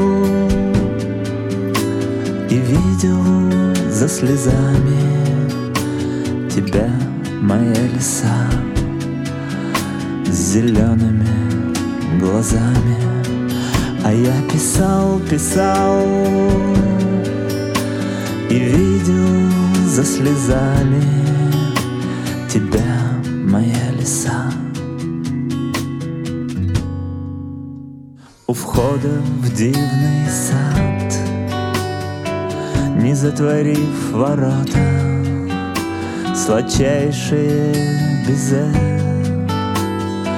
Запечатлеет кто-то И будет вечер чист Как чистая бумага А пожелтевший лист Вернется бумерангом.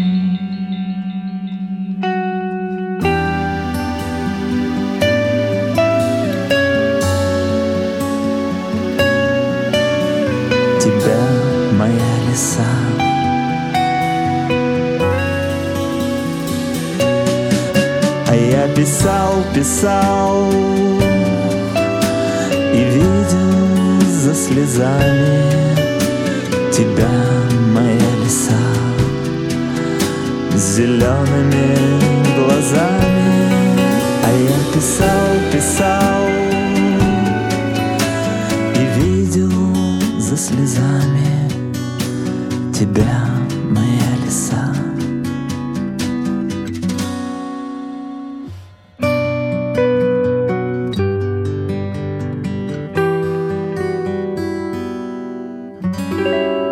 Дядя Солнышко с нами сегодня в этом э, действительно эклектичном эфире, потому что альбомы, альбомы настолько, ну вот они просто бросают из стороны в сторону по гамме эмоций, по гамме ощущений, но э, как я из своего опыта могу сказать, журналистского, это, наверное, есть самые честные альбомы.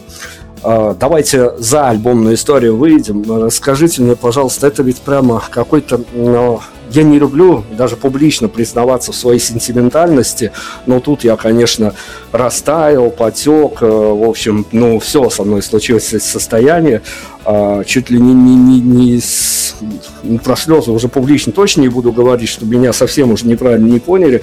Э, маленький шедевр, киношный, песенный, все, что хотите, все в одном а, сложилось в одной какой-то итерации отдельно взятой. А ваш ну, шедевр, чего уж говорить, композиция. Последний ваш сингл с киношной историей. А, прям, вот я не знаю, бывают такие магические вещи, а, про композицию буду сейчас говорю, которые пробирают, конечно.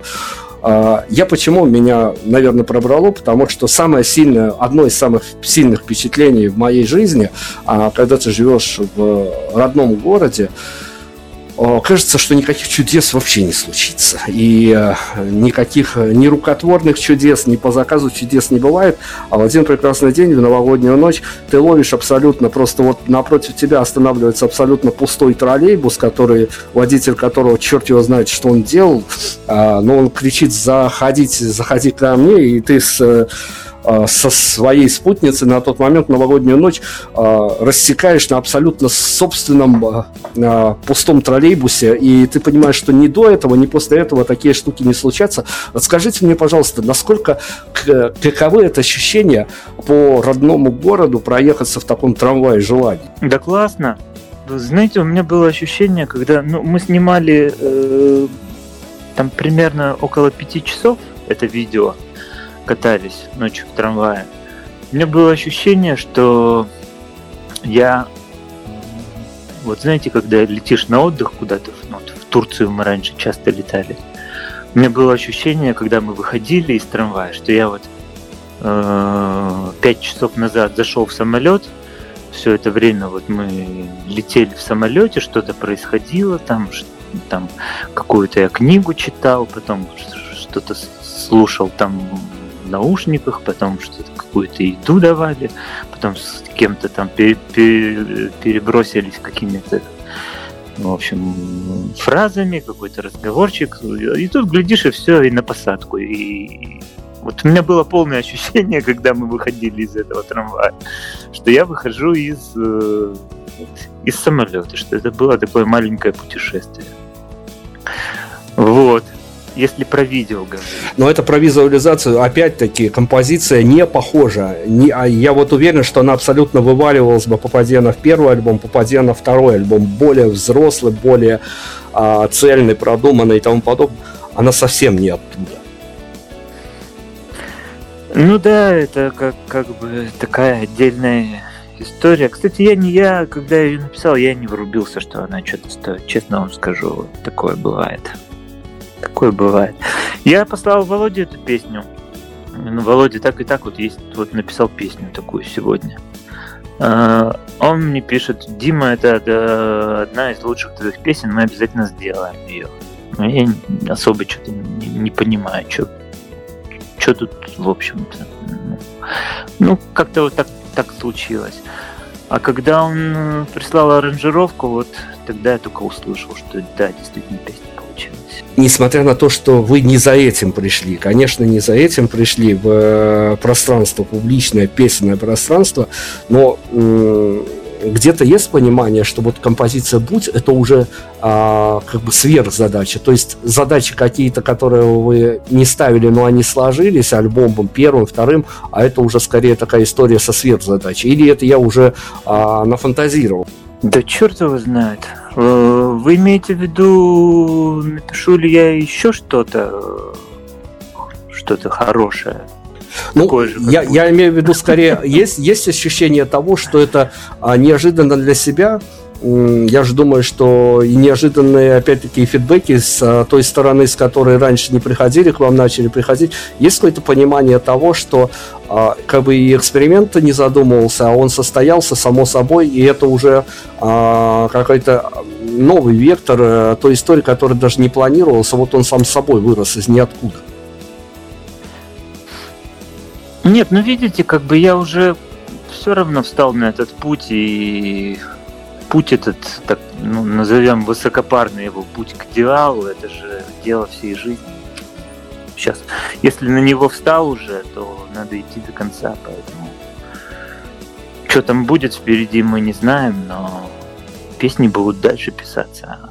Какими они будут получаться, черт его знает, хорошими или плохими. Ну и давайте тогда, поскольку у нас действительно вот это в последние годы, особенно даже музыканты чаще от этого страдают, а, потому что мышление аудитории, у широкой аудитории меняется, все на короткие формы настроены, у всех какое-то такое клиповое мышление, у вас очень много, а, ну, прям вот для, для артиста с двумя альбомами. Очень много, я могу сказать, это, это определение, очень много клипов, они все разные, они все с разной стилистикой, они все с а, разным концептом подачи. А, скажите мне, опять-таки, я не своими какими-то буду понятиями оперировать, а сошлюсь на мнение артистов, которые побывали в эфире у нас. И они рассказывали, частенько я сталкивался, может, даже чаще, чем хотел, сталкивался с такой историей, что говорят, а, мы приняли участие в съемках своих а, клипов, а, вот настолько жились в образ, что потом этот образ еще не отпускал нас пару дней, когда мы дома до холодильника ходили туда-сюда, и все равно в образе. С вами случалась такая история, либо э, сыгранные образы в видео, в видеорядах вас достаточно быстро отпускают? Нет, вот эти быстро отпускают. Вообще, вообще мне очень нравится эта тема вот, съем, съемок кино и думаю, что я с удовольствием в следующей жизни стал бы каким-нибудь киношником. Вот. Вообще, меня это вот ну, прям привлекает вот это все. Э, процесс съемок, подготовки, вот э, мне приходится и реквизитором э, работать, и в общем, где-то ассистентом режиссера, и, и, и, и актером. И, в общем, как-то я, ну, мне это в кайф все. Вот, а и нет, ничего меня не, не тяготит, отпускает, все быстро. По сути, я работаю с двумя екатеринбургскими режиссерами.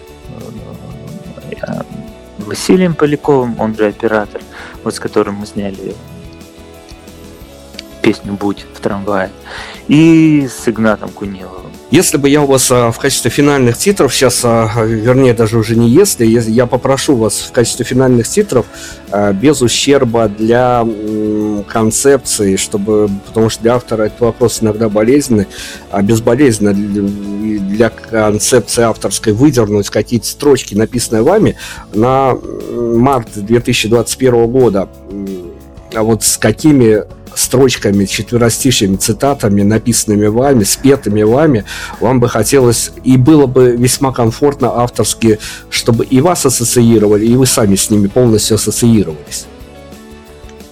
Ну, мне пришло в голову, первое, что пришло в голову сейчас, как конь на краю доски, я плохо стоял, я бежал от тоски. Это, вот, пожалуй, э, соответствует моему текущему состоянию. Кстати, небольшой секрет открою. На эту песню мы сняли видео, которое скоро, я думаю, будет смонтировано. Через неделю-две вы его увидите. Еще одним инсайдом разжились. Ну и финальное, что я могу да. спросить? Финально мне надо как-то уйти глобально я хочу уйти с вами из-под интервью. Финальные титры э, мы разжились, а разживемся и финальные композиции совсем скоро. Но перед этим я, ну, тут не миссионерство скорее, а действительно я когда э, изучал э, ваш медийный бэкграунд, э, те, те то, что творится с вами здесь сейчас, на данный момент, после выпуска и альбома, и сингла, у меня, я из своих запасников хотел бы, правда, достать этот вопрос и спросить у вас, а есть у вас а, как у музыканта, как у артиста, который, в общем, для себя, ну, не сказать, чтобы неожиданно, но по воле случая, что ли, а, и тоже так нельзя сказать, это как-то даже обидно звучит, но все равно а, с толикой волшебства пришел в музыкальный мир, скажем так, а если у вас вопрос, который вот э, не в сегодняшнем интервью, не в завтрашнем, не во вчерашнем не задали, а вам на него посредством попадания в эту музыкальную среду очень бы хотелось ответить, публично прям высказаться, и может быть и ответ готов, или целый спич готов а, на эту самую, на этот самый вопрос, а его до сих пор не задали и, может быть, не зададут. Вот есть такой вопрос?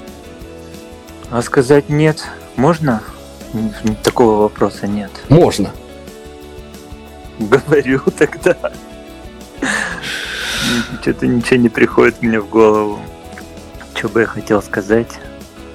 Хор- хорошо, ну, ну тогда, тогда только остается надеяться на то, что после третьего альбома вы еще будете давать интервью, вы не дойдете до состояния, когда все фиолетово, и неважно, что обо мне скажут и напишут.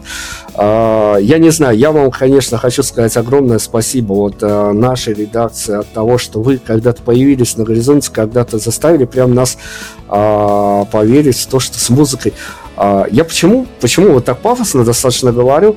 А, я слушателям говорю, вам, Дмитрий, говорю, вы представьте работу музыкального журналиста, когда ты в теме, и когда на тебя вываливаются какие-то тонны музыки, и когда есть дни, месяцы, недели, когда ты просто не можешь зацепиться за что-то, что достойно внимания, и ты, в общем-то, анафеме и себя предаешь, и профессию свою предаешь, а потом на горизонте вываливается а, персонаж, который все твои черные мрачные дни перечеркивает одним росчерком, и ты с его альбомом гоняешь потом по городским локациям, рискуешь даже нужные остановки проехать под его саундтреки. А, ну, да, это тоже не особая беда, поэтому мы спасибо вам огромное, хотел сказать за то, что вы однажды появились, и надеемся, исходя из того, что а, планку вы задираете все, все больше и больше, а плюс еще профессионализм Корнея, который а, тот еще человек, который тоже ну, такую магию, волшебство умеет сотворить. Мы надеемся, что в дальнейшем вы обязательно чем-то нас не то что будете радовать, а скорее даже будете удивлять. Ну и что можно пожелать? Наверное, только удачи, хороших слушателей и чего-нибудь такое, чтобы и вам, вот как вы нас однажды удивили, чтобы вам в какой-то электронный ящик, электронный кошелек, еще куда-то, чтобы вам прилетело что-то тоже такое, что вас в один прекрасный день настолько бы удивило, что вы а, часа два не могли бы прям вот вразуметь, как же это все произошло. Это такой обратный эффект, эффект бумеранга. Что вы сотворили, пусть и вам прилетит. Спасибо вам огромное за интервью. Мне нужна от вас финальная композиция. Дмитрий, ну вы осыпали прям меня комплиментами. Я думаю, что на самом деле это редкое достаточно попадание. Я не сказать, что я часто слышу так, вот так, такие отклики, что, что прям вот так заходят мои песни.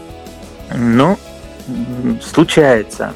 Как бы тут э, много факторов, в общем, должно сложиться, чтобы чтобы что-то, как это сейчас модно говорить, зашло. Вот. Э, финальный спич.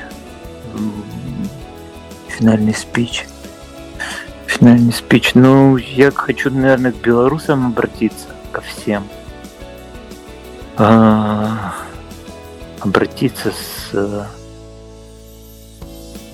ну, с каким-то с какими-то словами поддержки, восхищения ну, я думаю, что все будет хорошо у вас. Верю в это, надеюсь очень. Спасибо за пожелание. Беларусь, как с недавних пор известно по всему миру, невероятная. Не опровергать, да. не подтверждать эту гипотезу я точно не буду, поскольку играю на своем поле, а всегда есть преимущество, поэтому не буду этого делать. Финальный трек от вас, с которым мы закончим интервью. Ну, логично закончить последним синглом, который называется «Будь». Эм, который выпущен совсем недавно, месяц назад, наверное. И уж точно, который, ну, по-моему, нет. Я сколько людей, сколько, сколько вот людских, эм, скажем, пафосно судеб, так вот передо мной пролетело, когда я показывал, а, и видео, и аудиоверсию этой композиции почему-то а был какой-то такой не спортивный, а скорее журналистский интерес, просто действительно сопоставить э, некие свои чувства, эмоции с, э, или понять, что ты совсем отъехал от своей журналистской реальности уже в какие-то далекие края, и тебя вот на сентиментальность может пробить. Нет, оказалось, я не один такой, а буквально процентов 90 примерно в той же гамме эмоций, чувств мы переживали, так что я смею утверждать, что эта композиция ну, практически никого равнодушным не может оставить. Она вот так вот а, родилась, опять-таки, не без, без амбиций, а выросла в большое и очень-очень красивое произведение. А, Дядя Солнышко с нами был Дмитрий, спасибо вам огромное. Надеемся все-таки еще, что вы выпустите альбомы, а мы их потом с вами а, прямо вот разложим на атому молеку. Вот, не пропадайте с наших горизонтов. А, вы один из тех артистов, которые нам, а, которых у нас не было, которых мы ждали и которые нам очень нужны. Спасибо вам огромное. Дмитрий, спасибо огромное, что позвали. Ваши слова очень-очень-очень вдохновляют и воодушевляют на то, чтобы писать и записывать дальше песни. Спасибо вам. Всем пока. У нас очень хорошая музыка сегодня в конце программы, как и по всему эфиру. Всем пока, всем до свидания, удачи. Пока-пока.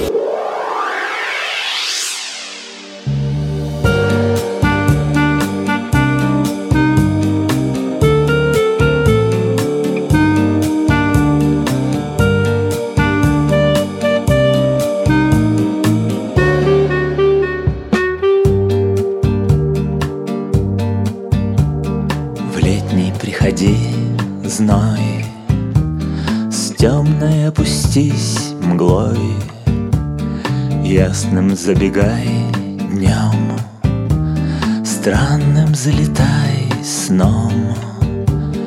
Ранней приходи весной, С черной посидим бедой, Но не придешь, что ж, Просто где-нибудь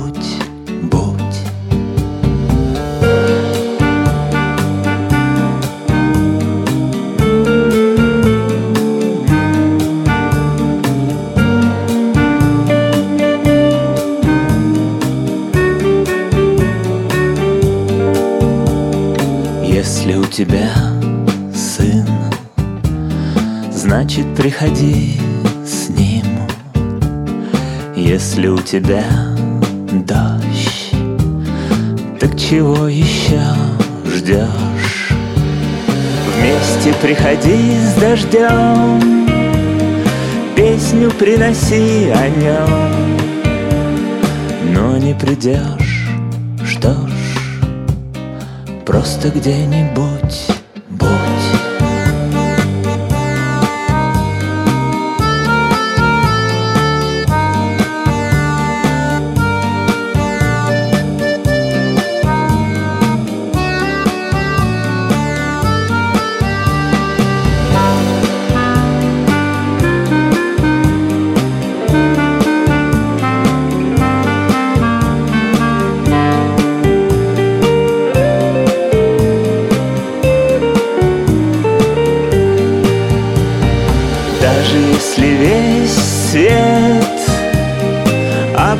и мест нет, Где тебя еще ждут, Просто где-нибудь будь.